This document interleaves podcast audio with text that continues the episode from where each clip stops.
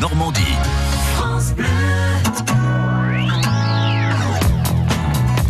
Un sac à dos, peut-être même avec le kit randonnée France Bleu hein, qu'on gagne dans le Mais c'est où hein, cet été sur euh, France Bleu Normandie. En tout cas, c'est randonnée en Normandie. Bonjour Jacques Sauvage. Nathalie, bonjour. Vous êtes en pleine forme, on dirait, dites donc. hein? Ah oui, on va se dégourdir les jambes un petit peu. Bonjour Adeline. Bonjour. Adeline du comité départemental de randonnée du Calvados. Vous avez une, une randonnée à nous proposer pour dimanche prochain, je crois? Oui, il y a une marche de la liberté dimanche 11. Euh, le rendez-vous est à 13h30 à Avenay.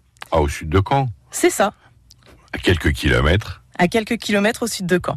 Euh, donc le rendez-vous, c'est au parking de l'église et c'est une randonnée qui sera guidée par l'association La Boucle Verte.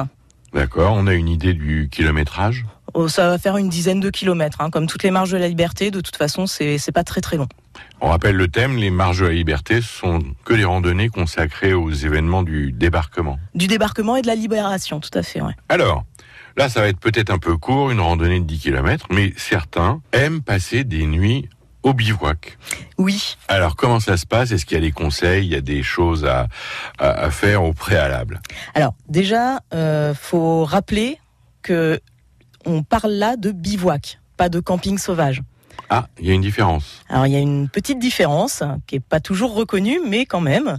Euh, le bivouac, c'est un randonneur ou un cyclo d'ailleurs euh, qui s'installe pour une nuit au moment du coucher de soleil et qui repart dès le lendemain matin. C'est un, une tente légère ou à la belle étoile. Voilà, c'est très sommaire. On fait pas de feu, on n'a pas de véhicule. On, voilà, un camping sauvage en général, on a un véhicule qui accompagne, souvent une voiture, un camping-car, un, un combi, peu importe.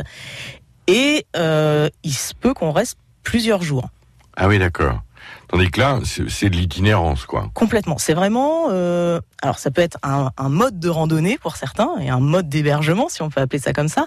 Et sinon, ça peut être la solution dite de dépannage euh, quand on se retrouve euh, dans un secteur où il y a rien. Voilà, on, on se fait surprendre par la nuit. Voilà. Quand on veut bivouaquer, faut trouver l'endroit propice, peut-être d'abord. Alors, euh, faut faut s'y prendre suffisamment à l'avance d'ailleurs, parce que c'est pas euh, le premier endroit plat qu'on prend pour euh, installer la tente. Euh, faut quand même vérifier qu'on va pas être euh, au pied d'une falaise, par exemple, pour éviter les éboulements. Oui. Ou alors euh, se mettre sur la plage à marée basse et attendre que. Exactement, c'est une très mauvaise idée aussi.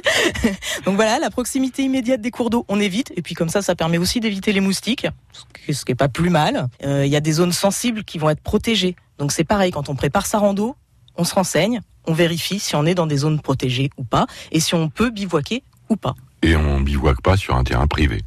Ou alors on demande euh, l'autorisation, toujours, du propriétaire. Merci beaucoup, Adeline. À demain. À demain. Merci à tous les deux. Et euh, pour plus d'infos, eh bien rendez-vous sur le site ffrandonnée14.com à réécouter sur francebleu.fr. France Bleu Normandie. France Bleu.